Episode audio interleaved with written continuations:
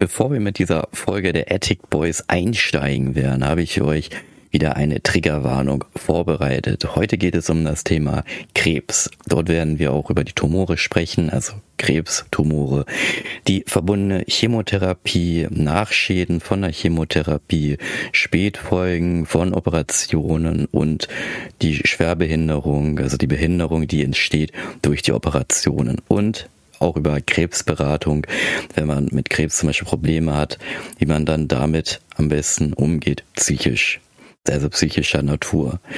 Wenn euch das nicht gefällt, dann rate ich euch, diese Folge nicht anzuhören. Und für diejenigen, die dann das sich jetzt anhören wollen, wünsche ich jetzt viel Spaß mit der neuen Ausgabe der Attic Boys. Hallo und herzlich willkommen, liebe Leute, zu den Attic Boys. Hier ist diesmal der Thomas, der euch begrüßt. Und an meiner Seite ist natürlich auch der Earl. Der wird gleich mit einer wahrscheinlich sehr, sehr coolen Frage wieder einsteigen. Und wie ihr es vorhin wahrscheinlich schon dem, am Anfang gehört habt, wird es heute nicht um meine Geschichte gehen. Das haben wir letzte Woche gehört. Könnt ihr gerne reinhören, Leute. Und gerne natürlich auch ein bisschen liken und so. Aber heute geht's um Earls Geschichte. Und Earl, Sag, begrüße, ich begrüße dich erstmal und wie geht's? Ja, wie geht's? Das ist eine gute Frage. Mir geht's äh, soweit ganz gut, aber heute sprechen wir ja um das Thema Krebs. Ihr werdet euch wahrscheinlich wundern, okay, Krebs, warum Krebs? Ich hatte das als Zufallsbefund und wie das bei mir alles ablief und wie man das gefunden hat, weil es ja nur ein Zufallsbefund war, gehen wir jetzt heute in dieser Folge näher drauf ein. Aber bevor ich natürlich starte mit meiner ganzen Geschichte komplett und vor allem auch mit der Arbeit, wie das dann alles war, äh, habe ich natürlich wieder eine Frage für euch vorbereitet. Und zwar wäre das, wie viele Menschen erkranken an Krebs in Deutschland? Oh, da hatte ich mal eine Zahl gesehen tatsächlich. Okay. Ich hatte da mal eine Zahl gesehen. Ja, ähm, ja dann sage ich erstmal nichts, meine Vermutung. Also die wird sonst sehr, sehr nah sein, sonst ähm, ja, vermute ich mal später. Mhm. Aber ja, auch egal wie hoch oder wie niedrig diese Zahl ist, sie ist trotzdem in der heutigen Zeit immer noch irgendwie aus meiner Sicht erschreckend ziemlich hoch, ne? Vor allem, wenn du mal überlegst, wie lange es, sag ich mal, Krebs gibt und wie viele Leute also es ja schon behandeln können, aber ich halt es auch krass finde, dass es halt noch viele, viele andere Krebsarten gibt, die wir noch nicht erforscht haben.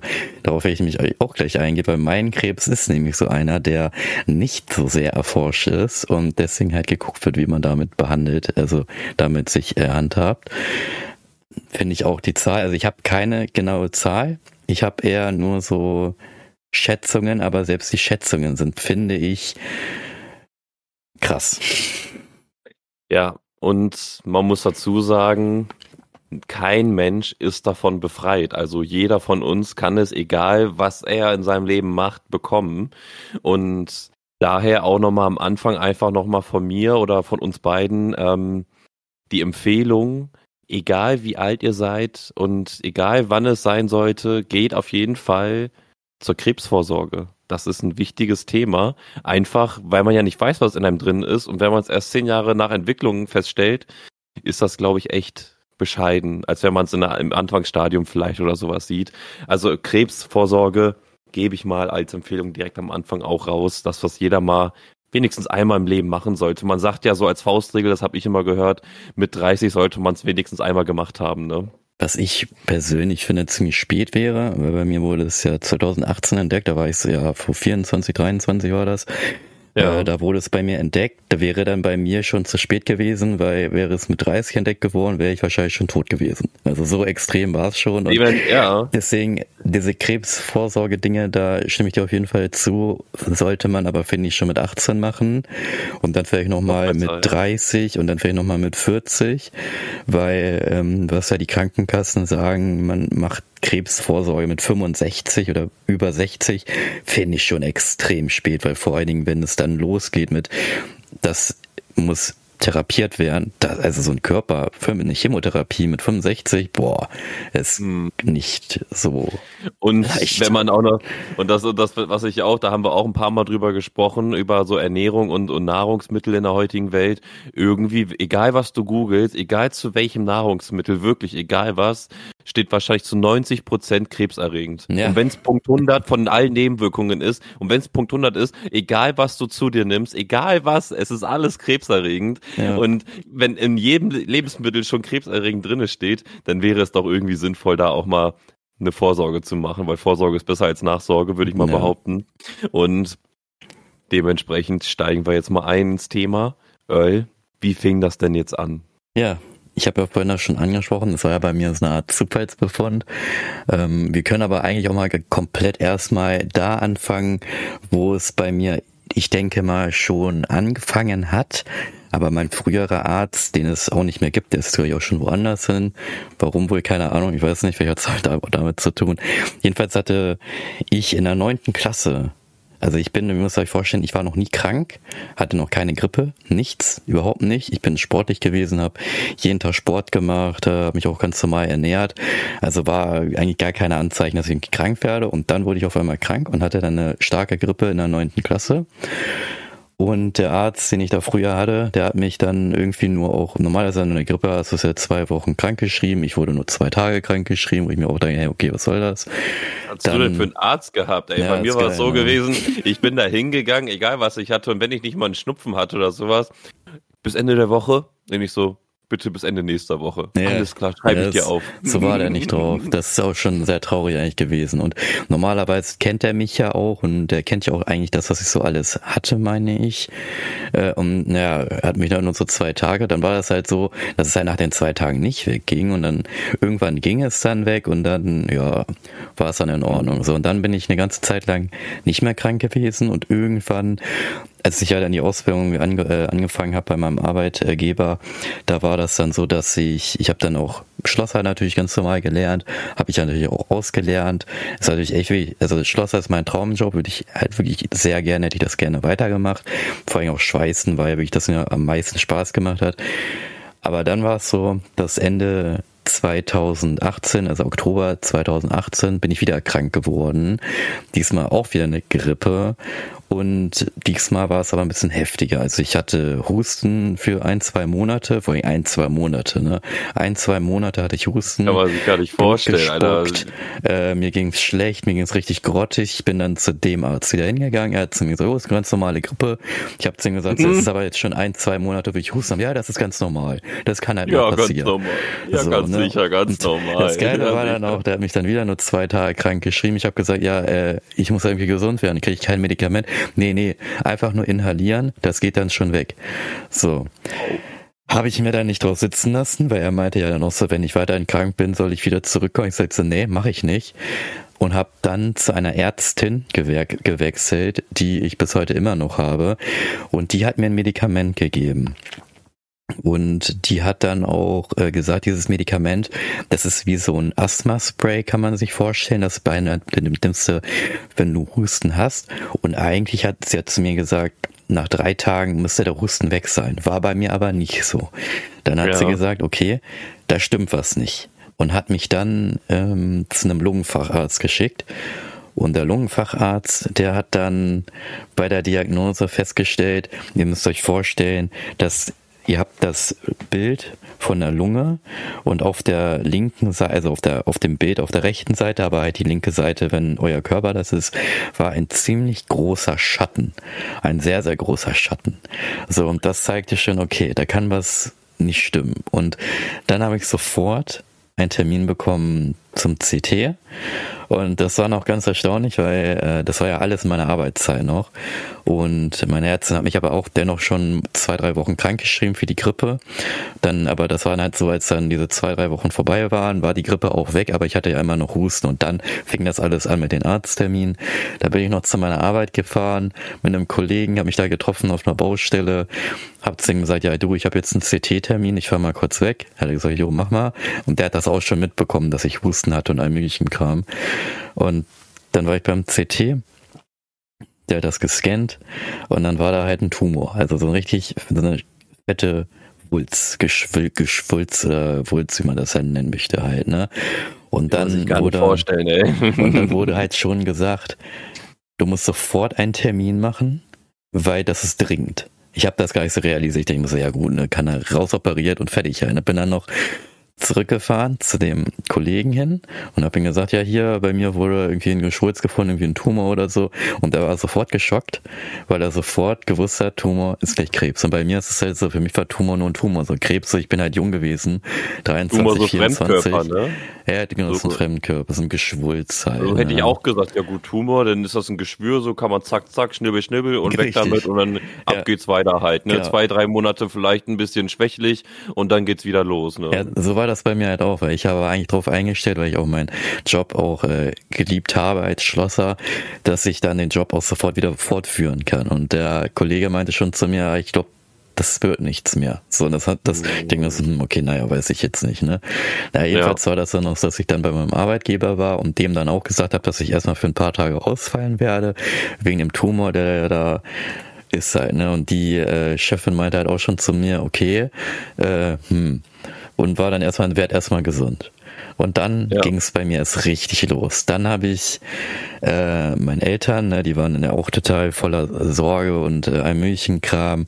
Ähm, ich bin dann am nächsten Tag, nee, beziehungsweise an demselben Tag, wo ich das CT hatte, zu meiner Ärztin hin, habe ihr das gesagt und dann wurde sofort alles in die Wege geleitet. Also ich kann mich da nicht mehr so krass dran erinnern. Ich weiß nur noch, dass wir da noch in Eppendorf waren nach ein paar Tagen, wegen aus einer Krebs, äh, äh, Krebs, weil die ja auch auf Krebs spezialisiert sind. Und dann waren wir noch in mhm. Heidelberg, weil da ist das Krebszentrum, die sich ja auch spezi auf sowas spezialisieren.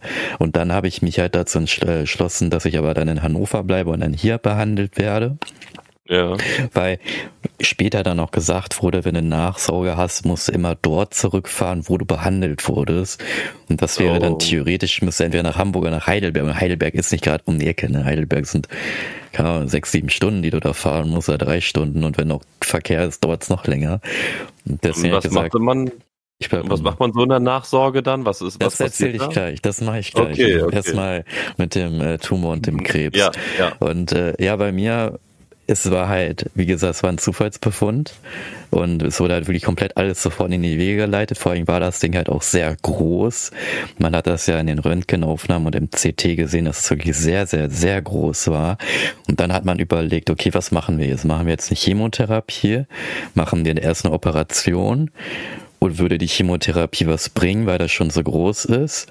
Oder operieren wir? Und dann wurde sofort gesagt, nee, wir operieren. Das heißt, ich wurde dann von meiner Ärztin krank geschrieben.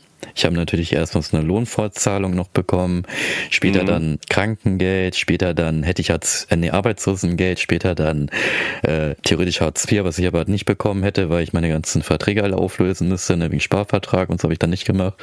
Und, ja.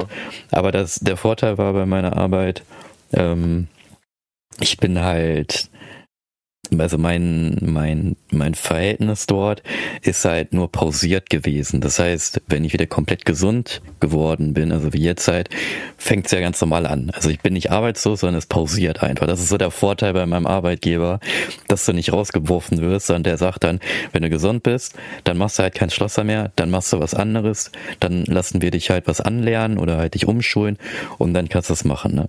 Aber das ist erstmal später, nur dass ihr das halt im Hinterkopf habt ähm, Operation. Die Operation war dann so, ich wurde seitlich aufgeschnitten. Ihr könnt euch das jetzt, also ihr müsst halt auch immer mega viel unterschreiben. Also ich musste bei jeder Operation und Chemotherapie e extrem viele Formulare unterschreiben, weil es sein kann, also die erste Operation, die ich hatte, hätte ich verrecken können. Die zweite Operation war auch gefährlich, hätte ich auch verrecken können.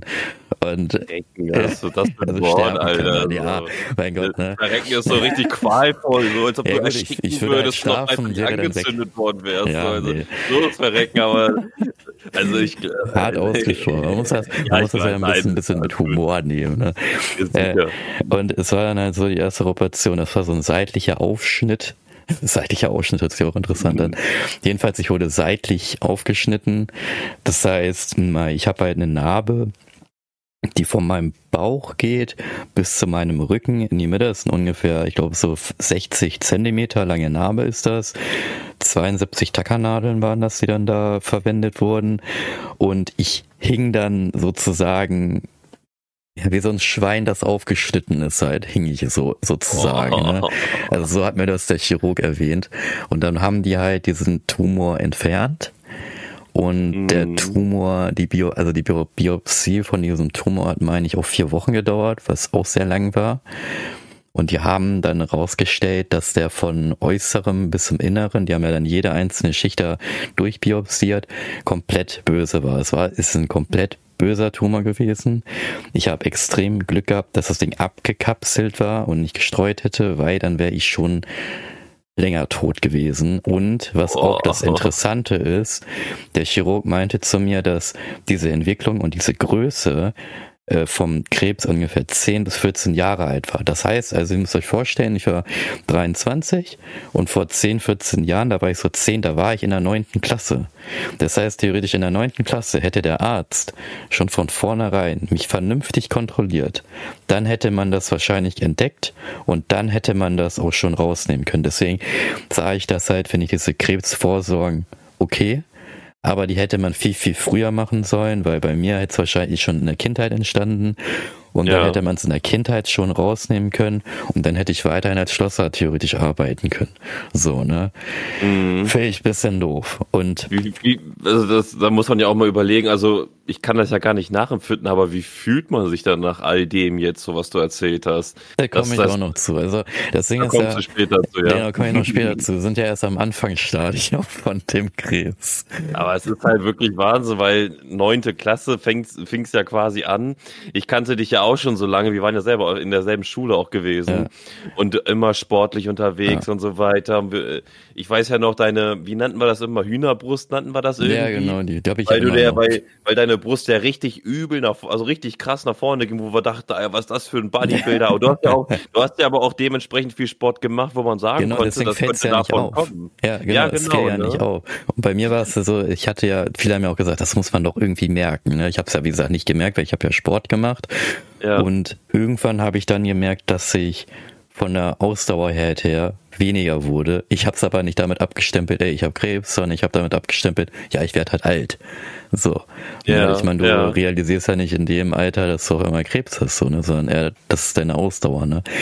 Richtig. Und äh, ne, die haben halt den Krebs dann äh, entfernt.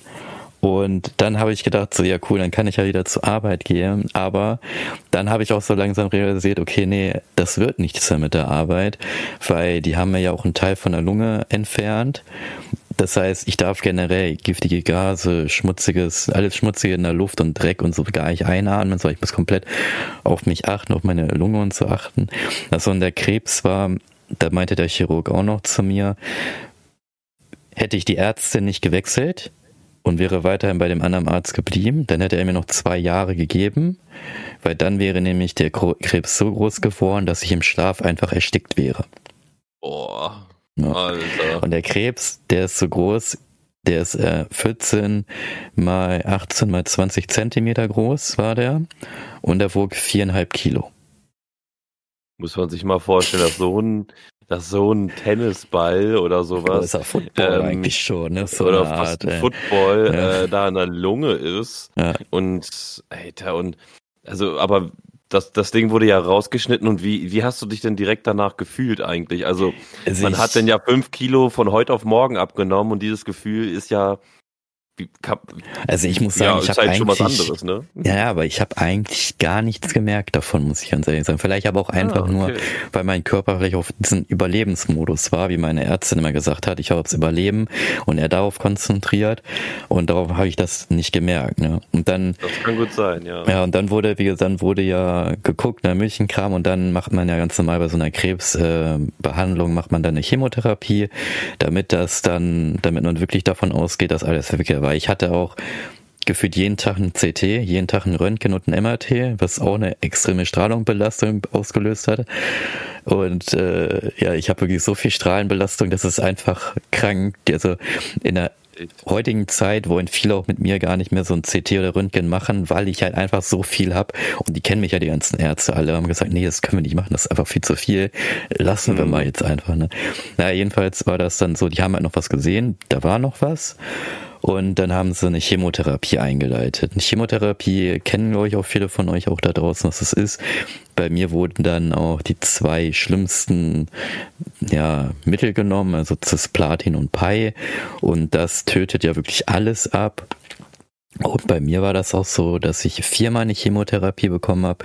Ich glaube, ich war eine Woche, ich meine, ich war dann immer so eine Woche oder fünf Tage dann im Krankenhaus, dann eine Woche wieder zu Hause oder zwei Wochen zu Hause und dann wieder diese Chemotherapie. Bei mir wurde kein Port gelegt. Also Port ist so ein Ding, das wird ja einmal eingesetzt, so an der Schulter und dann gehen sie über den Port immer rein und flößen dir dann dort die Chemo rein. Bei mir ist es ja. so gewesen, die haben immer in der, im Hals diese Hauptschlagader oder was das ist, also diese fette Ader, da sind sie immer mit einer fetten, dicken Nadel rein, komplett einmal durchgegangen, weil bei mir war das ja so am Mediastinum, also am Herz. Also es ist ja nicht am Herz, sondern in der Nähe dort. Und dann haben sie es dort halt dort immer direkt gelegt und konnten dort immer direkt dann den Krebs bekämpfen mit dem Chemo-Ding halt, ne? Und dann habe ich noch Plasma abgegeben und allem möglichen. Also das ist so viel noch nebenbei gelaufen, bis zum geht nicht mehr. Ja, und dann war die Chemotherapie dann vorbei. Ich hatte auch keine Nebenwirkungen, also ein bisschen Glatze so, also lichternes Haar, aber ich hatte schon immer früher lichternes Haar gewesen aus Geheimatsäcken und so. Die habe ich dann abgeschnitten. Also eine Glatze sehe ich auch besser aus. Habe auch so ein Bart. Ja, steht hier, steht Sehe hier. ein bisschen aus wie Walter White. Haben auch schon manche zu mir gesagt. Es ist du hast ja auch den Hut. Du hast ja, ja auch den Hut einfach. bei Hut habe ich halt auch, ne. Ist aber echt nicht Absicht gewesen, weil ich kleide mich halt einfach so und einer hat zu mir gesagt, ey, du siehst so aus. Ich so, ach so, guck ich so, ah, toll. aber ist ja nicht so schlimm. Naja, und dann war das so, äh, ja, wie gesagt, ich war ja die ganze Zeit dann krankgeschrieben, ne? Also ich war echt mega lange krankgeschrieben, das ist natürlich klar. Ne? Also nur ich war, ich glaube, dreieinhalb bis vier Jahre lang krankgeschrieben, war ja noch komplett raus von der Arbeit. Naja, und dann war die Chemotherapie vorbei. Dann wurde wieder gemessen. Ach so, was ich auch noch erzählen würde, auch noch total äh, interessant. Also mein Vater war ja immer da, hat dann immer kontrolliert und dass auch alles vernünftig läuft. Bei der Chemotherapie ist es auch so, du hast eine 24-Stunden-Wässerung. Mhm. Und äh, weil das ist ja echt schädigend, das Zeug, dieses Chemo-Ding. Ne? Das muss auch immer rausgewaschen werden, wenn du dann halt auf Toilette gehst. Und bei ja. mir war das so, dass irgendwie ein Gerät nicht so richtig funktioniert hat. Also du hattest halt so einen Beutel Wasser, der die ganze Zeit durchlief und der lief aber irgendwie nicht richtig durch. Und dann hat mein Vater gesagt, hier, da stimmt was nicht. Und dann hat die ähm, hat dann der die Pflegerin dort oder der Pfleger dort gesagt, nee, das ist schon richtig so. Dann hat er es nochmal bemängelt. Dann kam die Ärztin, hat gesagt, hm, da stimmt irgendwas nicht. Und dann haben mhm. die rausgestellt, dass das Gerät, was für die Zufuhr zuständig ist, nicht richtig funktioniert hat. Das Ding war kaputt. Alter. Dann wurde das halt gewechselt. Die haben mich aber durchgecheckt. Also dadurch, dass ich auch selber noch viel getrunken habe und dann noch diese 24 Stunden Wässerung bekommen habe, habe ich keine Schäden, aber man hat von der Chemotherapie eh Nachschäden. Also mhm. du hast ja dann auch später im Gehirn, also bei mir ist auch teilweise mit Rechnen komme ich nicht mehr klar. Auch äh, mein Kurzzeitgedächtnis ist auch komplett weg. Also was ich gestern gemacht habe, keine Ahnung, aber ich kann ja sagen, was ich als Kind gemacht habe, da kann ich mich eins zu eins erinnern, was da war, wie ich mich da verhalten habe, ein Milchenkram. Also das hat sich komplett verbessert. Die Langzeitgedächtnis äh, oder Kurzzeitgedächtnis bei mir vollkommen weg halt. Ne? Krass, ey. Ja. Und dann nach der Chemo, wie gesagt, haben die ja noch immer noch was gefunden. Dann wurde eine Sternotomie noch eingeleitet. Könnt ihr euch so eine Sternotomie bedeutet, dass der Brustkorb, also das Brustbein wird aufgeschnitten, also durchtrennt. Und dann wird der Brustkorb geöffnet und dann mit so einer Klammer auseinandergehalten. Und dann haben sie den Rest, der noch dort war, entfernt. War aber bei mir kein, äh, also es war noch so ein Teil, ich meine, es war so was noch mit Tumor oder so. Auf jeden Fall haben sie es halt entfernt. Und dann haben sie es wieder geschlossen und dann haben sie die Wunde festgeklebt. Also ich habe wirklich Wunden, also ich habe zwei große Wunden. Wenn man mich so sehen würde, würde man gar nicht denken, da hat sowas gehabt. Aber ich bin halt außergewöhnlich und äh, hab halt sowas bekommen. Naja, und dann kam die, genau nach den ganzen Operationen war dann halt eine Reha noch, die habe ich noch an, angetreten. Die war dann auch äh, außerhalb von äh, ja, Hannover. Und mhm. Ja, die war auch nicht schlecht, aber ich konnte halt vieles einfach nicht machen, weil ich ja noch opero, ne, ich wurde ja operiert, ich kann ja nichts machen. Und ähm, die Stimme, die ihr übrigens jetzt hört, ist auch ganz lustig, wenn ich das jetzt sage. Die Stimme ist eigentlich nicht meine. Also das Ding ist, das, ich habe eigentlich eine ganz andere Stimme. Aber bei der Stenotomie haben sie bei mir mein Stimmband verletzt, die linke Seite, und das ist auf ewig jetzt gelähmt. Also das kommt auch nicht mehr zurück. Ich könnte halt mit Botox das irgendwie stellen, dass es wieder geht, aber ich kann ja reden. Von daher funktioniert das. Und bei mir was, das einzige Problem bei mir ist, wenn ich zu viel rede und vor allem ist es halt auch mal teilweise mal beim Podcast, beim Podcast reden wir ja immer ein bisschen länger, brauche ja. ich ungefähr so zwei, drei Tage, bis meine Stimme wieder da ist, weil nach dem Podcast meistens meine Stimme so kaputt ist, dass wenn ich versuche zu reden, nichts rauskommt. Also meine Stimme, muss ich vorstellen, ich rede die ganze Zeit heiser. So, und wenn dann gesunde Menschen heiser sind, ist es bei mir keine Stimme mehr. So, weil das halt mhm. die ganze mhm. Zeit belastet wird. Das heißt, ich habe auch Logopädie gemacht, trainiert, wie ich die, die äh, Kraft herbekomme, um zu reden. Und ja, deswegen. Und äh, ja, genau, das soll ich auch noch sagen. Die Sternotomie war bei mir auch, auch so ein Hochrisikoding, ne, dass man da halt aussterben könnte. Und dann war das halt auch so, dass ich auch zu der Zeit wo ich hätte aufwachen sollen, nicht aufgewacht bin. Also ich kam dann auch in der Intensivstation, weil ich halt nicht aufgewacht bin. Ich bin einfach, glaube ich, ein paar Stunden später aufgewacht, was nicht hätte sein sollen. Ich habe ja. sehr viel Blut bekommen, also Spenderblut. Und da muss ich echt Leute da draußen, die Blut spenden, danke sagen, dass ihr das macht. Es ist zwar für euch nichts Besonderes, ne, weil ihr spendet Blut, aber ihr könnt halt Leuten wie mir oder auch anderen Leuten, die ALS zum Beispiel halt haben, diese Blutkrebskrankheit, könnt ihr echt helfen, indem ihr einfach nur euer Blut abgibt. Und äh, das ist ja echt das Einfachste. Ne? Also Dennis macht das ja auch, ne? der spendet ja, glaube ich, so Plasma auch. Ja, und wenn ihr Plasma und Blut einfach spenden könnt und damit rettet ihr ja wirklich Leute oder Leben, das ist echt, das ist so einfach kann es halt nicht gehen, ne? dass du halt ein Leben rettest, ne? ohne dass du irgendwie was machen musst, so speziell. Ne? Ne, und das dann, ist auf jeden Fall wirklich eine gute Sache, ja. muss man schon sagen. Ja. Und äh, ja, ich lag dann dort und ja, ich, nach ein paar Tagen wurde ich dann von der Intensivstation wieder auf die normale Station gebracht. Und dann ging's halt. Ne? Also ich war halt immer, ja, ich, ich schwach, ich war sehr schwach auf jeden Fall gewesen, körperlich, aber ist ja klar, ne, diese ganze Tortur, ich muss ja überlegen, das war jetzt, ich habe das echt wirklich kurz gefasst.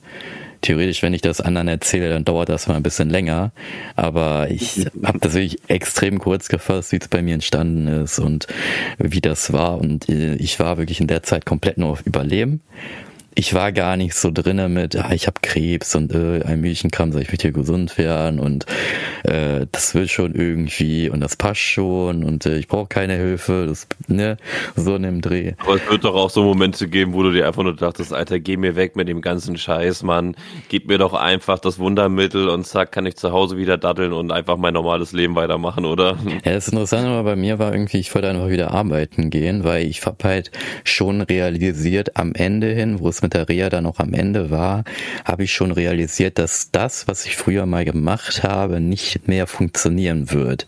Also ich kann ja auch viele Sportarten nicht mehr ausführen, die ich früher gemacht habe, weil durch meine Narben und allem Milchenkram tut es teilweise immer noch weh. Äh, ich habe auch teilweise echt auch, also gut, meine Narben sind taub, ne? also da spüre ich echt nichts. Bei der Sternotomie, ich habe da auch noch eine Verdrahtung drinne, könnte ich entfernen, aber stört mich jetzt nicht, lasse ich dann halt auch drinne.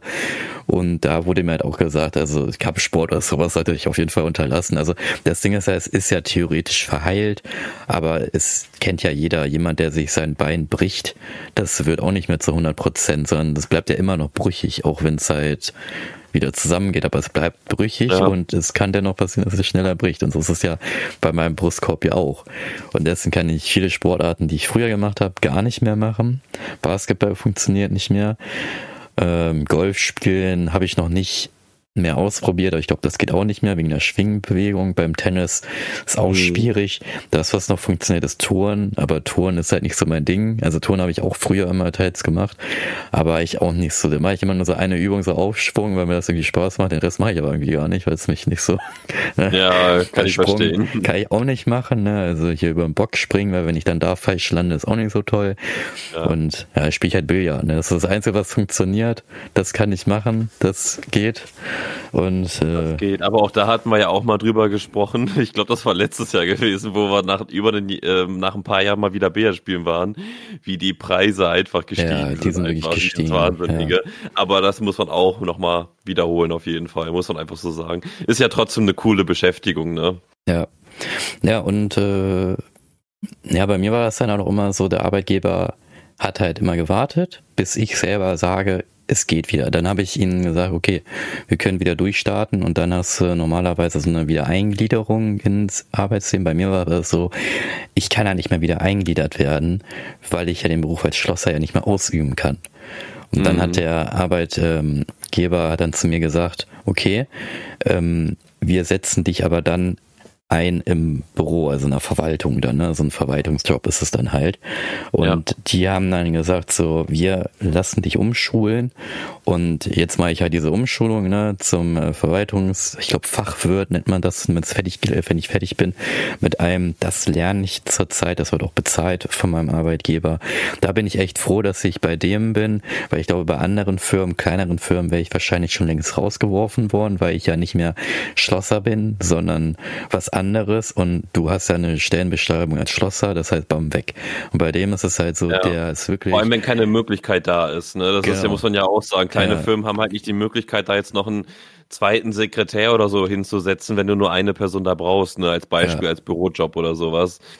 Dementsprechend, aber in der großen Firma, ähm, da ist es natürlich so, wenn du mehrere Abteilungen hast und so weiter, da hast du natürlich die Möglichkeit und viele Firmen, vor allem mit, ich, ich sage jetzt mal unbefristeten Verträgen, ist es so, dass ja. die dich dann natürlich auch irgendwie halten wollen oder ja, ich genau. weiß nicht, ob müssen, aber halten wollen auf jeden Fall. Ja, ja, ja und äh, deswegen und äh, der, der meint halt auch zu mir und vor allem ich bin ja auch noch jung.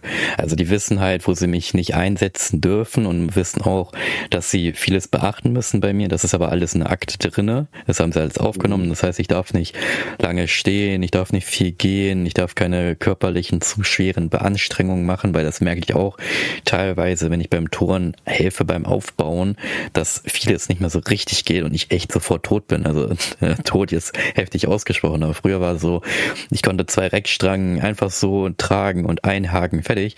Und das geht nicht mehr. Ich kann nur noch eine Reckstange heben und dann auch nur für eine kurze Zeit oder für länger tut dann alles weh. Und dann habe ich am nächsten Tag so Muskelkater. Und das kann man zwar alles antrainieren und das ist halt auch wieder funktioniert, aber dennoch ist es so bei mir, ist irgendwie ein bisschen schwieriger. Also, ne, es ist alles ein bisschen, ja, also ich mache halt echt nur das. Also ich achte wirklich viel mehr jetzt auf meine Gesundheit als früher. Früher gesagt, komm, ich zähle einfach durch und fertig. Und jetzt sage ich, nee, ich achte auf meine Gesundheit und ne, sachte. Ja, und wie gesagt, der Arbeitgeber. Ja, muss ja auch mal sein, muss ja auch mal sein. Ja, und der Arbeitgeber meinte halt auch zu mir, ich bin auch jung und ähm, der möchte mich jetzt nicht in einem Bereich stecken, wo ich ja arbeiten könnte, aber der mir halt nicht viel bringt. Also, dass ich mich nicht hocharbeite. Der Arbeitgeber hat eher das Ziel, dass es mir gesundheitlich gut geht und es ist, dass ich gesund bin und dass ich beruflich weiterkomme. Und deswegen hat er gesagt, komm, wir bieten dir das jetzt mal an, dass äh, diese äh, Uni, also diese Schulung da besuchst und dann machst du das einfach mal, dann kommst du auch in einen höherwertigen Beruf und kannst dich dann dort weiterbilden und noch höher steigen. So, und deswegen ja. bin ich extrem froh, dass ich bei dem Arbeitgeber bin, weil wenn ich, wie gesagt, wenn ich woanders wäre, wäre ich schon lange weg und der ist wirklich so, der will einen behalten, der setzt sich für einen ein und hat auch gesagt, du kannst mit uns reden. So, und Früher habe ich mit dem nicht so viel geredet, das mit Arbeitgeber und mit den ähm, Personalmenschen, die ja für mich zuständig sind und die haben es dann nicht gesehen, dass es mir eigentlich schlecht geht. Eigentlich ja. schlecht. Jetzt kommt nämlich das mit der Psyche und mit dem Kopfbelast, mit dem Krebs. Ich habe dann irgendwann realisiert, dass ich meinen Job als Schlosser nicht mehr vollziehen kann oder darf. Schweißen funktioniert nicht mehr, was ich nicht auch total geliebt habe. Das heißt, ich muss komplett einen neuen Weg eingehen ähm, ich war dann irgendwie in der Lage auch drinne, dass ich extreme Angst hatte, dass der Krebs wiederkommt, weil so ein böser Tumor kommt schon, ist schon ziemlich hoch, dass er theoretisch wiederkommen könnte. Und ja. andererseits hatte ich auch Angst, dass ich meinen Arbeitgeber enttäusche, wenn ich zum Beispiel diese Schule nicht schaffe, ne, dass ich das da irgendwie durchfalle, so, ne, dass ich den Arbeitgeber enttäusche. Und mhm. einerseits fühlte ich mich auch irgendwie schlecht gegenüber meinen Eltern, meiner Familie und meinen Bekannten, dass ich halt so ein Problemfall bin, dass ich halt krank bin, ne, wegen dieser Krankheit. Die müssen sich um mich Sorgen machen, all möglichen Kram, so, ne, und dann hat sich ja diese Angst entwickelt, diese Enttäuschung und äh, Belastung für die Familie und all möglichen Kram. Und irgendwann hat es bei mir Klick gemacht, dass ich darüber offen reden muss. Also meinen Eltern habe ich das relativ spät gesagt. Ich habe es halt meiner Schwester gesagt und meinem Bruder gesagt, meinen Eltern nicht so. Da war es dann meistens auch so, wenn ich zum Beispiel zum Arzt gefahren bin, ich gesagt, ja, ich fahre jetzt kurz zu Thomas, ne, also zu dir hin und war dann aber beim Arzt eigentlich. Also ich habe denen das gar nicht erzählt. Und ich habe dann angefangen mit meinem Arbeitgeber offen zu reden. Und der Arbeitgeber, deswegen, das ist wirklich, das ist echt wichtig, das haben wir letzte Woche ja auch angesprochen. Das ist wirklich extrem wichtig, dass ihr offen redet, was ihr ja. habt, weil dann können euch die Leute auch helfen. Weil ich habe dann mit meinem Arbeitgeber offen geredet, was ich habe und Vorher hat er mir ja diese ganzen Sachen, Möglichkeiten nicht angeboten, ne, mit so einem Mitarbeitergespräch und dann noch so ein psychischen, psychisches Gespräch, weil die Firma ist ja relativ groß, die ich da habe, die sich ja um einen kümmert. Und dann können die ja noch empfehlen, wo man noch hingeht. Ja, man sollte echt keine, viele sagen ja, ach, man sollte dem Arbeitgeber vielleicht nicht zu viel sagen, weil dann kommt das ins Negative. Bei meinem Arbeitgeber ist es wirklich so, der will, dass du gesund bist und deswegen rede offen. Ich habe mit ja, dem, vor allem, wenn man da halt auch Vertrauen zum Arbeitgeber halt hat. Ne? Ja. Also, was ich halt auch schon im Bekanntenkreis halt so mitbekomme, ist halt, dass es da auch Arbeitgeber gibt, die natürlich genau, was du sagst, halt, wenn du sowas hast, ähm, dass du rausgekantet wirst. Ne? Ja. Und dass, wenn du zum Beispiel im Bewerbungsgespräch oder halt im Mitarbeitergespräch sagst, ähm, jetzt als Frau als Beispiel, du möchtest schwanger werden und so weiter, habe ich da auch schon gehört, dass die Person dann so rausgeekelt wurde, dass die dann da nicht ja, mehr arbeiten wollte während der Schwangerschaft. Und ja. das muss man ja auch sagen, das ist natürlich so eine Sache. Aber wenn man Vertrauen zum Vorgesetzten oder, oder es eine Vertrauensperson gibt oder einen Mitarbeiter, einen Kollegen oder sonst wen gibt, mit dem man da mal rüber reden kann, es gibt immer irgendwie eine Möglichkeit, dann macht das auf jeden Fall. Ne? Ja. Wenn ihr natürlich ein sehr schlechtes Gefühl habt, dann natürlich in eurem Bekanntenkreis, Freunde, Umfeld, Eltern, Pipapo. Hatten wir ja schon alles erwähnt, aber wir erwähnen es gerne nochmal. Genau. Und ähm, ich habe das seinem Arbeitgeber dann gesagt und der Arbeitgeber hat dann sofort alles in die Wege geleitet, auch wieder sofort alles einfach gemacht. Und er hat gesagt, hier melde dich mal da, dann bin ich dorthin gegangen vom Arbeitgeber in ein Mitarbeitergespräch, dort mit der Person dann auch geredet und die hat mich dann weitergeleitet, wo ich äh, dieses Jahr noch war. Das ist ja noch relativ frisch, sage ich mal. Das war noch dieses Jahr hatte ich noch mein letztes Gespräch. Da war ich dann auch äh, hier in Hannover in einem Krebsberatungszentrum und das sind ja wirklich Leute, das sind ja richtig psycho-onkologische ich nenne sie jetzt mal Therapeuten, aber es sind ja nur Berater, die sich halt um einen kümmern, weil die ja äh, wissen, also es ist ja Krebs, es ist ja ein Krebszentrum speziell, die kennen sich aus mit Krebs. Ja. Und das, muss ich sagen, hat mir extrem viel geholfen, weil dadurch habe ich dann angefangen zu realisieren oder halt damit nicht abzufinden, dass vor allem ich weiß, dass der Job ist für mich, also die, der Arbeitgeber ist für mich da. Das heißt, wenn ich Probleme habe, kann ich zu dem gehen. Die helfen mir. Die sind nicht enttäuscht, wenn ich das nicht schaffe, sondern die sind froh, wenn ich es schaffe. Und wenn ich es nicht schaffe, dann ist es so. Die gucken dann woanders, sitzen mich woanders ein. Ähm, wenn ich wieder Probleme habe, dann weiß ich, ich kann zu dem Berater gehen, ich kann auch zu meiner Ärztin gehen und ich kann auch mit meinen Eltern und Familie offen reden.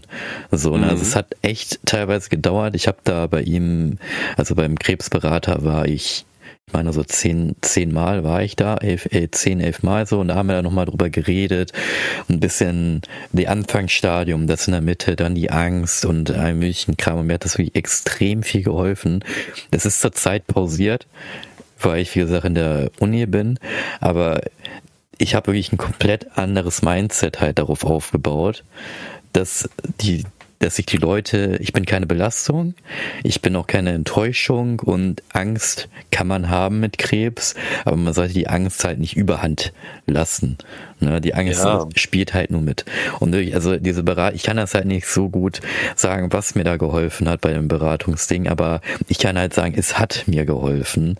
Und deswegen ist es halt auch manchmal gut, mit jemandem zu reden, der davon nicht betroffen ist objektiv das kennt und, äh, ne, und dann dazu eine Meinung hat, aber eine richtige Meinung hat, weil er damit schon immer gelernt hat, ne? also ein Krebsberater halt. Ne? Ja, richtig. Und, ähm, ja, und bei meinem Krebs, also wie gesagt, mir geht's jetzt top, mir geht's alles, alles ist super, Freunde und Familie und so, alles äh, in Ordnung. Und ich rede auch offen mit denen. Wie gesagt, diese Krebsberatung pausiert zurzeit. Wenn ich wieder Probleme habe, gehe ich zu denen wieder hin. Generell, wenn ich Arbeitprobleme habe, spreche ich mit meinem Arbeitgeber. Ja, und Familie und Freunde sind auch, bin ich auch komplett offen.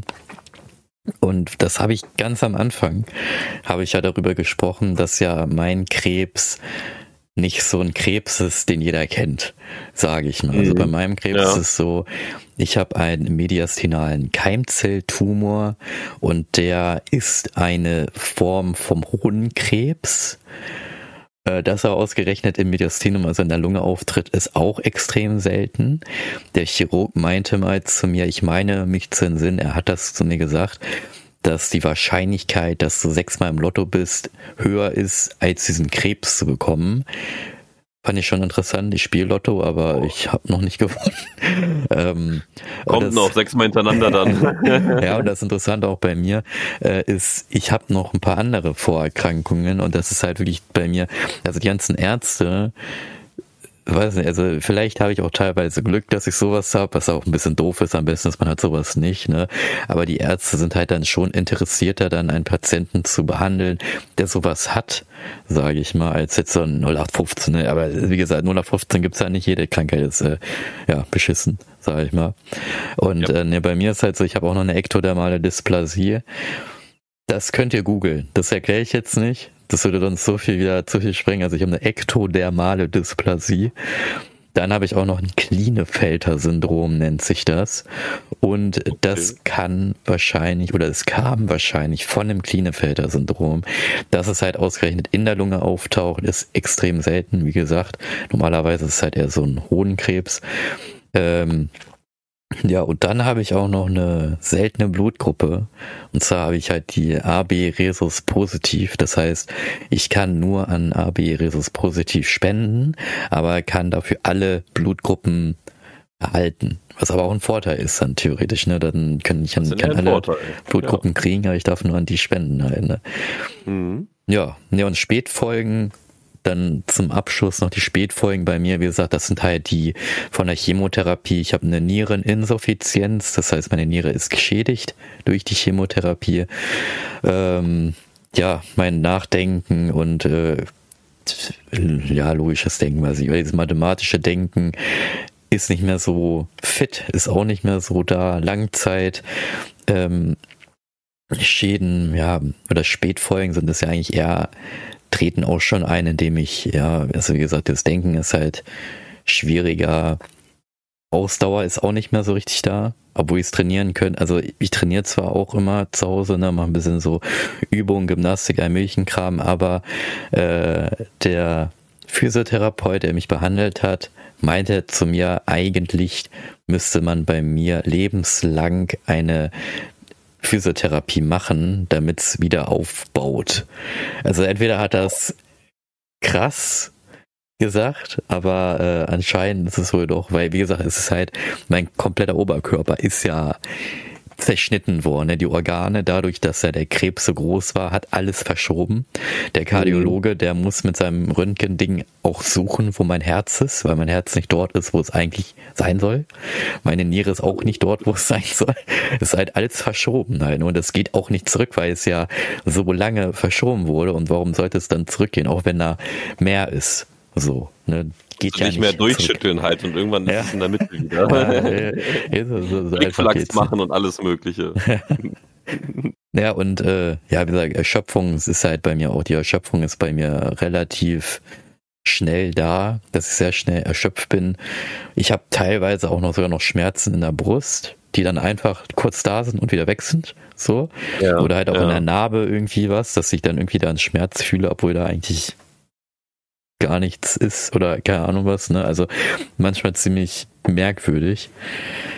Ja, und ansonsten, soweit geht es mir aber wieder gut.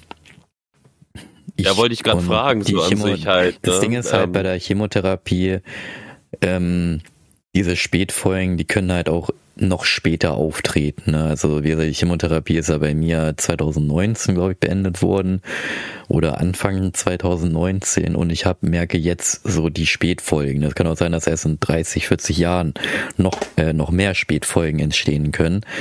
Deswegen finde ich das immer ein bisschen doof, dass man bei der Krankenkasse nach fünf Jahren geheilt ist von Krebs und das wird auch nicht spezialisiert für andere Krebssorten, sondern wird allgemein davon gesprochen, nach fünf Jahren bist du Krebs, kriegsfrei. So, ne? Und ja. bei ja. mir wurden ja auch keine Ausnahmen gemacht, weil ich ja eigentlich Krankheitsbilder und einen Krebs habe, die wirklich sehr speziell sind. wurde alles ganz normal gefahren, ne? was auch, äh, naja, also das Ding ist auch, dass das Krankenhaus immer froh ist, wenn sie nichts entdecken, weil wenn sie was entdecken, würden sie es ja wie den normalen Hohenkrebs behandeln. Das heißt, ich würde eine Hochdosis Chemotherapie bekommen, was ja noch schlimmer ist als die normale Chemotherapie. Aber solange halt nichts ist, ist dann halt auch nichts. Und meine Endkontrolle ist im nächsten Jahr, da wird nochmal alles durchgecheckt, komplett alles.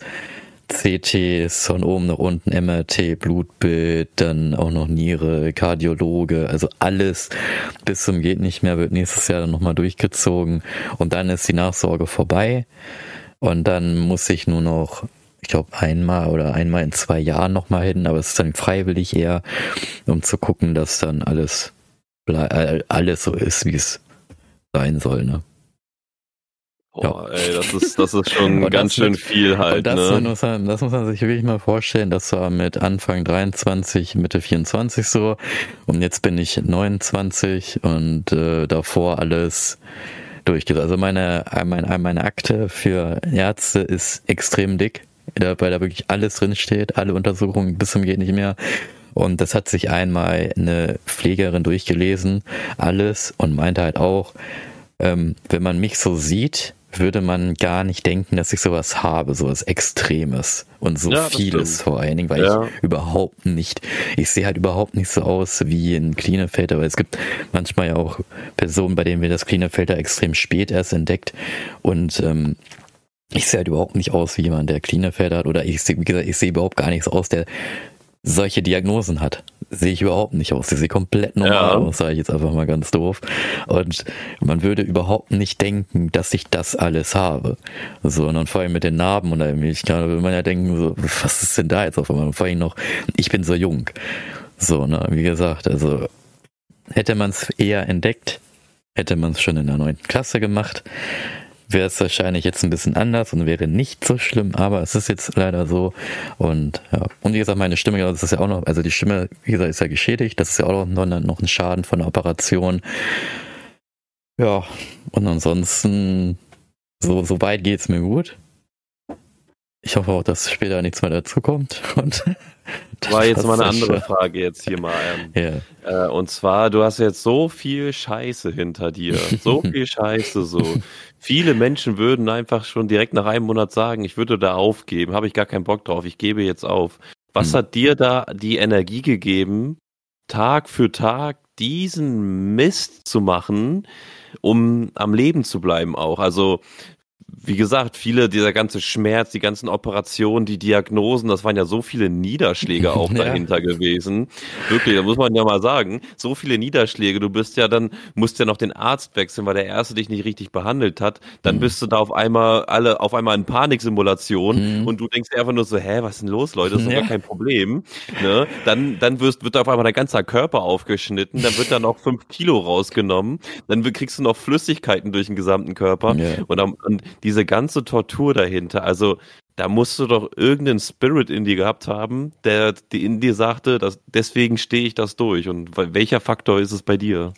Also viel, bei vielen würde es ja äh, wahrscheinlich die Religion sein, ne? das ist ja mit Gott beten irgendwie kram. Bei mir ist es halt so, ich bin nicht religiös, also meine Mutter ist zwar katholisch, äh, mein Vater ist ja Ne? Vater halt, ne? mein Vater ist halt mein Vater halt. ja, ich bin halt äh, Agnostiker, ne? das habe ich ja schon mal erwähnt. Äh, jeder kann glauben an was er will. Ich glaube halt auch, dass es etwas gibt, das aber Gott heißt und äh, männlich ist, divers, keine Ahnung, was ist mir eigentlich voll egal so, ne? Ähm, bei mir war es eigentlich eher so Familie wirklich, dass ich dann gesagt habe, nee, ich muss es jetzt durchziehen. Zwar war es auch einerseits so, ja, ich bin ja eher eine Belastung für meine Familie, aber äh, ich habe bei dem Junggesellenabschied von meinem äh, von meinem Bruder, da war ich ja mit bei und da war das so, da habe ich dann halt echt realisiert, okay krass, ich bin ja doch Pferd, sage ich jetzt einfach mal ganz doof und ganz stumpf. Ähm, da hat mir halt einer von den Kumpels von, von meinem Bruder erzählt, dass in der Zeit, als die Diagnose bei mir gefallen war, meinem Bruder es anscheinend schlecht ging und die haben ihn so, wie sie ihn halt gesehen haben, ja äh, noch nie gesehen, sage ich mal. Und das hat mir dann so äh, dann auch noch mal gezeigt, so dass es Ja, das ist, also es ist echt Familie, Freunde und Bekannte und sowas halt, ne, die da einem echt schon den, ja, diesen, sag ich mal, Sinn am Leben, sage ich mal, äh, in die Energie, stärken, die Power, die Energie, alles genau, Mögliche. Genau, ja. ne? Also man merkt dann halt doch, dass die, dass man halt wert ist, weiterzumachen. Und das, das ist, denke ich mal, das ähm, Hauptding gewesen. Also Familie, Freunde, Geschwister und meine Eltern halt zwar hat halt das immer mitge, ist es immer mitgegangen, dieser, dass ich die ja nur belaste oder so, aber das hat ja. mir dann auch wiederum gezeigt, dass es eigentlich nicht der Fall ist. Also bei mir war es echt, dass ich weitergemacht habe. Einerseits auch wegen dem Job. Ne, kann man auch ein bisschen sehen, dass der Job auch so viel Wirkung hat, dass ich den echt geliebt habe, dass ich äh, Schweißer einfach geliebt habe als äh, Ich habe keine Zeit dafür, ich muss los. Ja, genau, ich habe keine Zeit, ich muss arbeiten. Kennt man ja diese deutsche Mentalität, ich darf nicht krank werden, ich muss arbeiten. Ja, wenn ich genau. nicht zur Arbeit komme, komme, dann geht alles in Arsch. So, also ja. ich muss da sein, so in dem Dreh, ne? Und das genau, war so genau. am ersten Standort, das war bei der ersten Operation so, ich sage, ich muss wieder zur Arbeit. Dann kam diese Chemotherapie, ich sage, nee, ich muss gesund werden, ich muss zur Arbeit. Und dann mhm. bei der mhm. letzten OP habe ich gemerkt, so, okay, ich muss einfach gesund werden, weil ich für meine Familie, Freunde und Bekannte einfach da sein möchte das mit der Arbeit war dann schon gar nicht mehr so drinne, weil ich wusste, dass ich nicht mehr da zurückgehen kann. Ja, und jetzt ist es halt einfach so, dass ich einfach für meine Eltern, Familie, Freunde da sein halt möchte, ne? Und ja. Ja. Und das Ding das ist ja auch, ich bin ja auch Onkel das heißt, muss aber der Neffen ja auch da sein, ne? Und das ist halt eine, ein, auch so ein wichtiger Punkt, ne? Die Familie, wie du schon sagst, sind die nächsten Menschen in unserem Umfeld, ne? Egal, ja. egal wie, wie man es dreht und wendet, ähm, Freunde kommen und gehen tatsächlich, ne? Egal wie lange ein Freund da ist, irgendwann geht er, aber die Familie wird immer da sein irgendwie. Blut ja. ist dicker als Bier, habe ich mal gehört. Ne? Ähm, und dicker als Bier. Okay. ähm, und äh, deswegen, also da sagst du halt schon was Wichtiges, ne? Die Familie ist wirklich sehr wichtig und man muss sich, also ich muss auf jeden Fall bei mir auch mal sagen, dass man ein, zwei Mal mehr den Fokus auf die Familie legen sollte, ja. weil ich mich immer gerne in meine Maulwursthütte einfach eingrabe, vorne einen Sandhaufen vorpacke und ich bin nicht da, so in dem Drehmacher halt, weil ich so ja. gerne einfach mein Leben so äh, durch die, durch die, durch die Zeit einfach schlauche und ja, so ist das halt manchmal. Dann vergisst man die Zeit und dann sind schon mal wieder drei Wochen um und äh, man hat die Eltern vielleicht nur im Treppenhaus gesehen. Ich wohne ja mit denen in einem Haus mhm. und das ist ja umso schlimmer, ne? Ich muss ja mal hin. Aber ja. Ja, und, Familie äh, ist ein sehr wichtiges Thema auf jeden ja, Fall. Bei, und bei Freunden ist halt auch so, das würde ich auch noch kurz sagen, es ist mir ist jetzt eingefallen, in der Reha zum Beispiel, habe ich halt auch viele Leute kennengelernt, was ich halt auch krass finde. Die hatten mega viele Freunde und dann haben die Diagnose Krebs bekommen und dann hatten die noch so einen Freund übrig. Und da muss mhm. ich halt auch mhm. schon sagen, bei mir ist es ja nie so gewesen. Ich hatte ja immer nur so einen kleinen Kreis von Freunden, aber der kleine Kreis von Freunden und Bekannten, der ist ja auch geblieben. Der ist ja bis heute immer noch da und bis heute schreiben wir immer noch miteinander, ne? Und vielleicht ist es bei mir auch so ein bisschen, ich weiß nicht, ich habe das mal auch einem Bekannten mal erzählt, so wer so meine Freunde alles sind und dann meinte der zu mir, boah, Alter, ihr seid ja die modernen X-Men. So, weil ich der äh. Typ mit Glatze und Krebs hab, ne? So, du, bei dir war es dann halt, weil ich hatte erzählt, ich habe einen Kumpel, der hat Border, Borderline und dann meinte, ah, hier, da einer Borderline. Bester Kumpel, also Marcel, der hatte ja äh, Lynn-Hodgkin-Syndrom als Kind, also auch so eine Art von Krebs. Und von Marcel habe ich das ja auch, dass man einfach einen Fick drauf geben sollte und einfach durchziehen. So. Ja, Fertig. Einfach, so, und einfach machen. Einfach und egal. So, ne, von ihm habe ich auch gelernt, wenn das Geld reinkommt, dann muss es auch ausgehen, weil du musst ja die Wirtschaft ankurbeln. Das ja, Das ist so. Und ich sag dir auch, ich sag dir auch ehrlich, wie es ist, wo du gerade Freunde erwähnst, so, ich habe dich ja auch ein paar Mal im Krankenhaus besucht und ich sag dir ehrlich so, also als ich dich das erste Mal gesehen habe, war es schon so, dass ich mir dachte, so, boah, krass, der sieht echt fertig aus, ne? Hm. So, weil du hattest echt blutunterlaufene Augen gehabt und so weiter halt, ne? Du hattest auch Augenringe bis zum Geht nicht mehr gehabt, hm. so, du warst einfach auch abgenommen, hattest ja in der Zeit richtig krass, so dass man einfach so dachte, ey, was ist das denn jetzt hier, ne? Ja. Weil, was ist denn da los, ne? Ja. Willst du jetzt hier nicht mehr den Hahn machen oder was wie früher? ist ein, ist ein, ist ein, Oldschooler von uns gewesen, kann man ja mal später erklären oder irgendwann mal.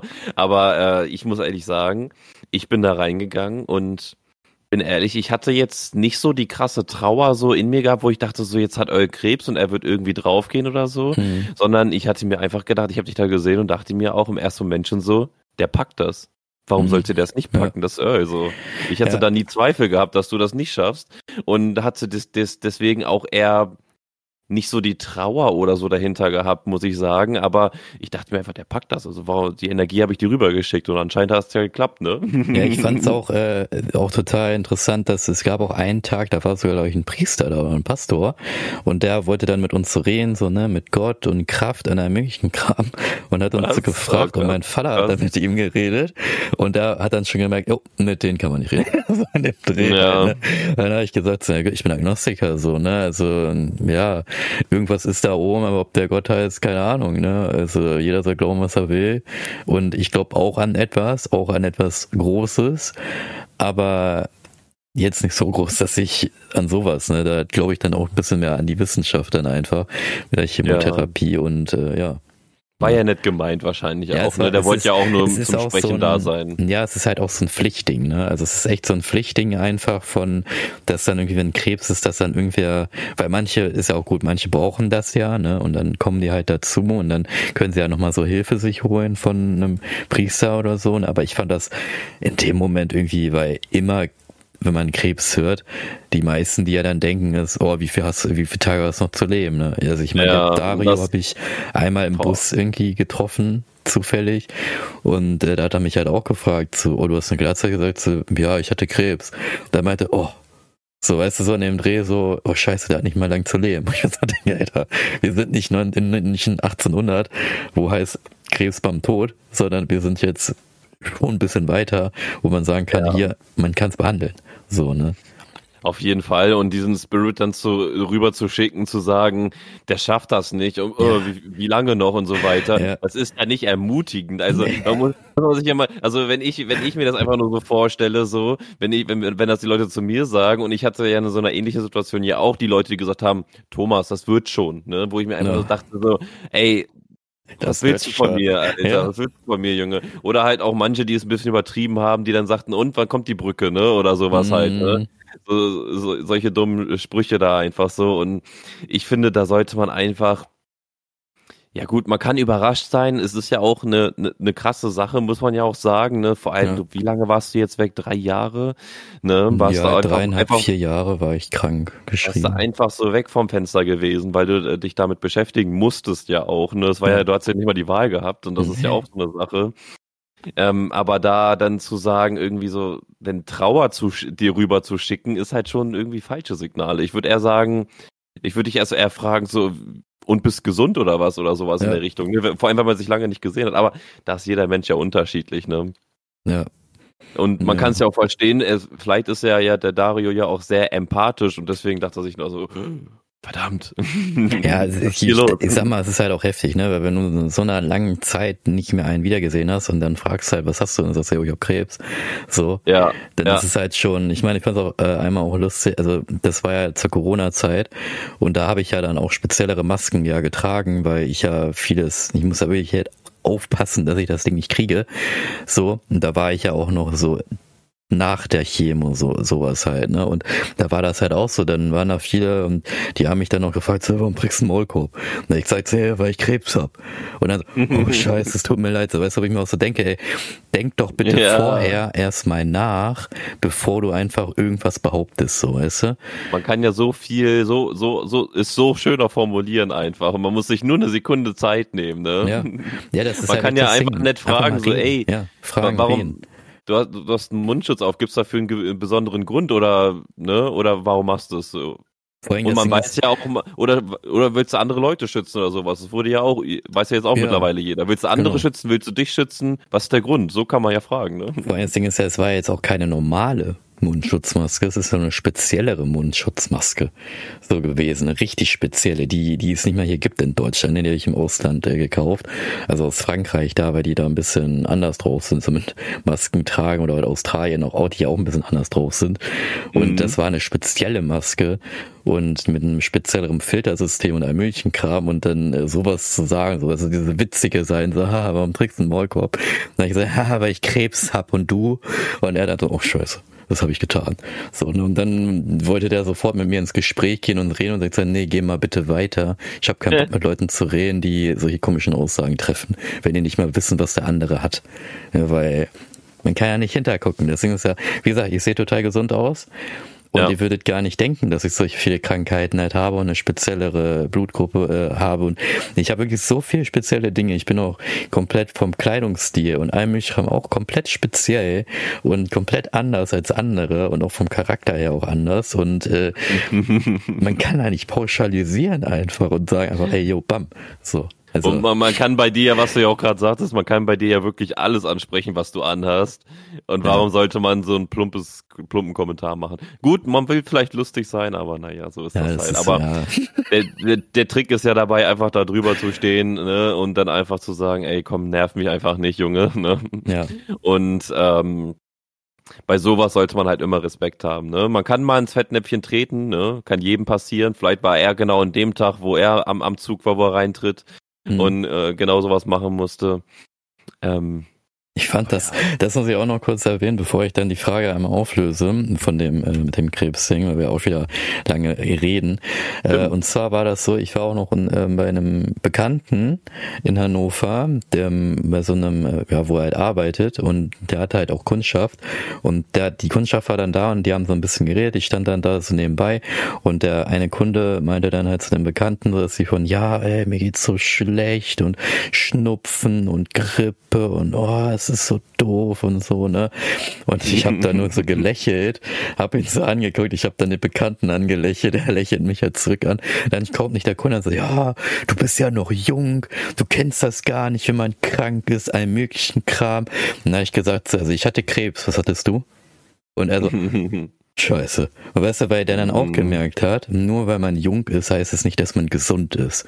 Weil ich will gar nicht, es gibt, es ist halt, wie gesagt, psychische Belastung Das hatten wir ja bei dir in deiner Folge auch, also letzte Woche.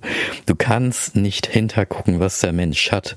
Ne? Der, der Typ kann oder der Mensch, die Person kann 14 Jahre alt sein oder 18 Jahre alt oder halt wie bei, bei mir 24 sportlich sein, sich gut ernähren, gesund ernähren, bis zum geht nicht mehr und geht psychisch aber richtig kaputt oder ist halt richtig kaputt. Nur mhm. er zeigt es halt einfach nicht. So, ne, weil warum auch? Er will ja keine Aufmerksamkeit haben. Und die Leute, die das machen, die Aufmerksamkeit haben wollen, weil sie eine Grippe haben und ein bisschen Kram. Ja. Ja, es gibt da, es gibt halt viele unterschiedliche Menschen, ne? Und ja, es gibt halt die Leute, die das halt so machen.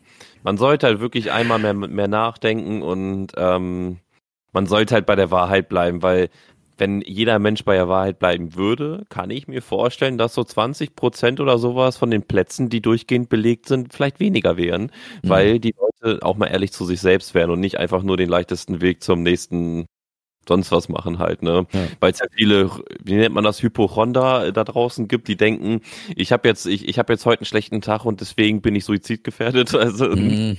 Ne, also solche Leute gibt's ja auch in der heutigen Welt und das ist, ja, es ist halt wirklich kompliziert und man muss sich zu allem einfach, man kann sich viele Meinungen anhören, aber man sollte sich immer eine eigene Meinung bilden. Und man sollte halt ein, zwei Mal mehr nachdenken, was man sagt und wie man handelt und ja. Aber ja. ja so ist das halt im Leben. Ne? Schwierig. Ne? Ja.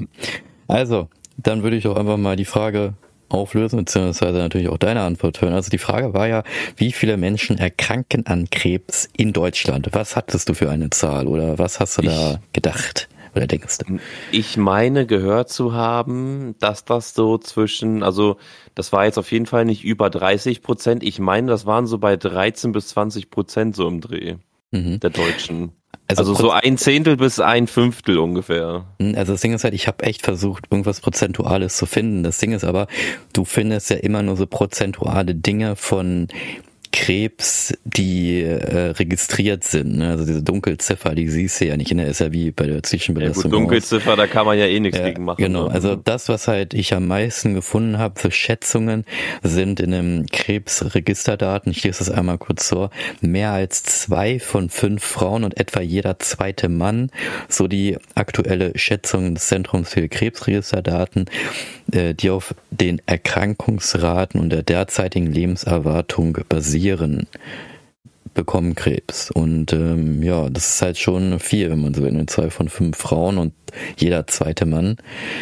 Das ist schon äh, krass. Und äh, was hier auch noch weiter drin steht, ist gemäß der Todesursachenstatistik ist heute etwa jeder fünfte Todesfall bei Frauen und jeder vierte bei Männern auf Krebs zurückzuführen.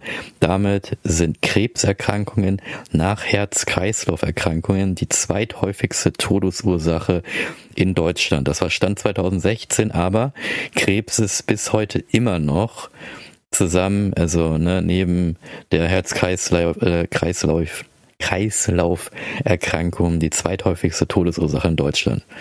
Und das finde ich halt krass, weil das ist ja das, was du ja vorhin auch angesprochen hast, mit, ähm, dass die Zahlen finden immer noch zu und dass ich finde es halt auch immer noch zu hoch, weil wenn man mal überlegt, wie viel man eigentlich schon gegen Krebs machen kann, aber dennoch bei manchen Krebsarten nichts machen kann, ne? Ja. Finde ich krass, weil es gibt ja auch eine Krebssorte, das ist ja dieses äh, Bauchspeicheldrüsenkrebs. Das wird ja, ja das ist einer der schlimmsten. Ist extrem schlimm und wird ja auch meistens extrem spät erst erkannt. Und meistens ist es so, wenn es erkannt wird, ist schon zu spät, weil dann hast du nur noch eine oder zwei Wochen bis tot.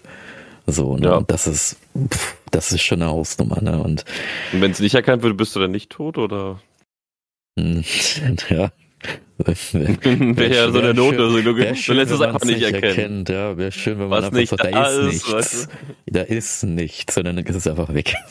ja, genau, genau so. Ja.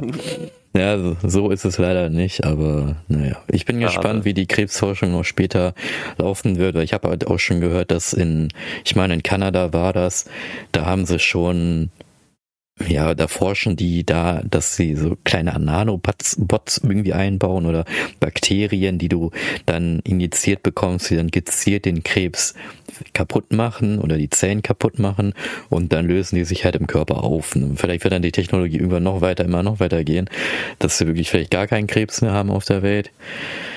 Aber das wird, glaube ich, noch sehr, sehr lange dauern. Also ich kann mir da schon vieles vorstellen. Ich kann, kann, mir auch vorstellen, dass es in der heutigen Welt auch schon viele Prototypen dazu gibt, aber ähm, man muss es halt natürlich auch auf sehr viele Arten überprüfen und checken und kontrollieren ja. halt. Also was in letzter Zeit ja, was ich auch schon mal häufig gehört habe, ist irgendwie, dass wenn man Cannabis raucht, dass das auch irgendwie äh, die Krebszellen aufdecken könnte oder sowas. Hm, was aber Und, dann auch wieder nicht für alle. Das ist nämlich auch das Ding. Ne? Also das ja. ist halt echt so dieses Trugschluss bei manchen, die auch immer sagen, ey, nimm doch das, das hilft doch gegen Krebs. Nein, es hilft vielleicht für den Krebs, aber für den anderen Krebs ist es wieder Zündstoff, dass es wieder mehr wird. Weil Krebs Richtig, ist ja nicht ja. gleich Krebs. Ne? Das deswegen finde ich das manchmal auch so interessant, wenn man bei Shoppingcentern oder äh, Shoppingcentern, Shoppingkanalen immer sieht, ja, das hilft gegen Krebs und äh, äh, ja, vielleicht für diesen Standardkrebs, den gefühlt jeder hat, aber nicht für diesen seltenen Krebs, der diese eine Person nur hat. Und dann Richtig. nimmt diese eine Person dieses Mittel und stirbt dann daran. Hm. Ist auch Schade. Doof. Deswegen Ne? Ja, es ja. gibt halt so viele Möglichkeiten, so viele Sachen da draußen und ich glaube, das ist auch das, was das so unberechenbar macht ja. einfach, ne? Wie bei dir jetzt zum Beispiel. Es ist wahrscheinlich ja sechsmal im Lotto zu gewinnen, als deine Sache dazu bekommen. Also wenn man sowas mit der Kombination, hört, die ich alles hab, ne? Das ist auch noch krass. Richtig, ne? Und wenn man sowas halt hört, dann muss man, ich glaube, da muss, es klingt es wieder eiskalt so, aber dann ist es halt auch ein Einzelfall, den man einzeln betrachten ja. muss und dann kann man, darf man da eigentlich auch nicht erwarten, dass es dafür eine generelle Lösung gibt, weil warum sollte es dafür eine Lösung geben, wenn du die einzige Person bist, die betroffen ist? Wenn ja. es um acht Milliarden Menschen da draußen geht, ne? Und ähm, aber wenn es natürlich bekanntere Sachen, die es natürlich da draußen gibt, sind natürlich auch mehr erforscht, weil sie halt auch umgänglicher weil, sind, ja weil halt mehr, weil halt nicht nur, weil halt nicht nur zwei Leute zum Arzt rennen und sagen, ich habe das, sondern halt wirklich tausende Menschen rennen zu ihren Ärzten und sagen, mhm. ich habe das.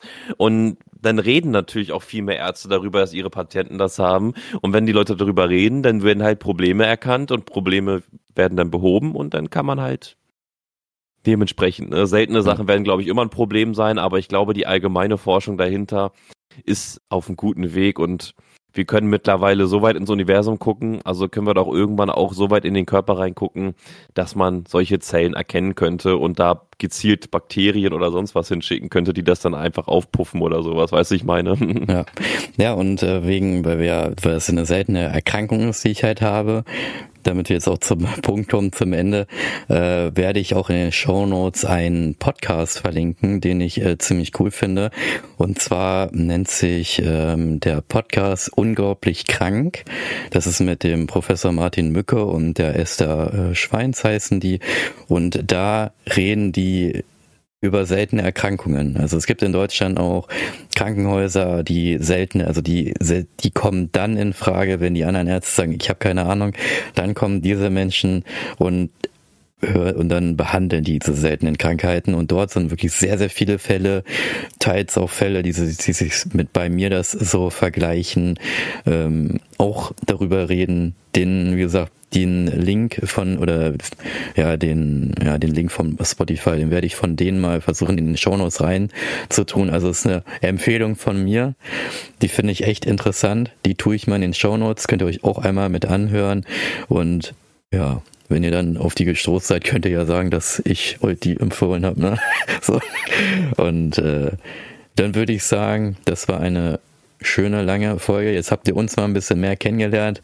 Mich, der Earl, der total selten ist.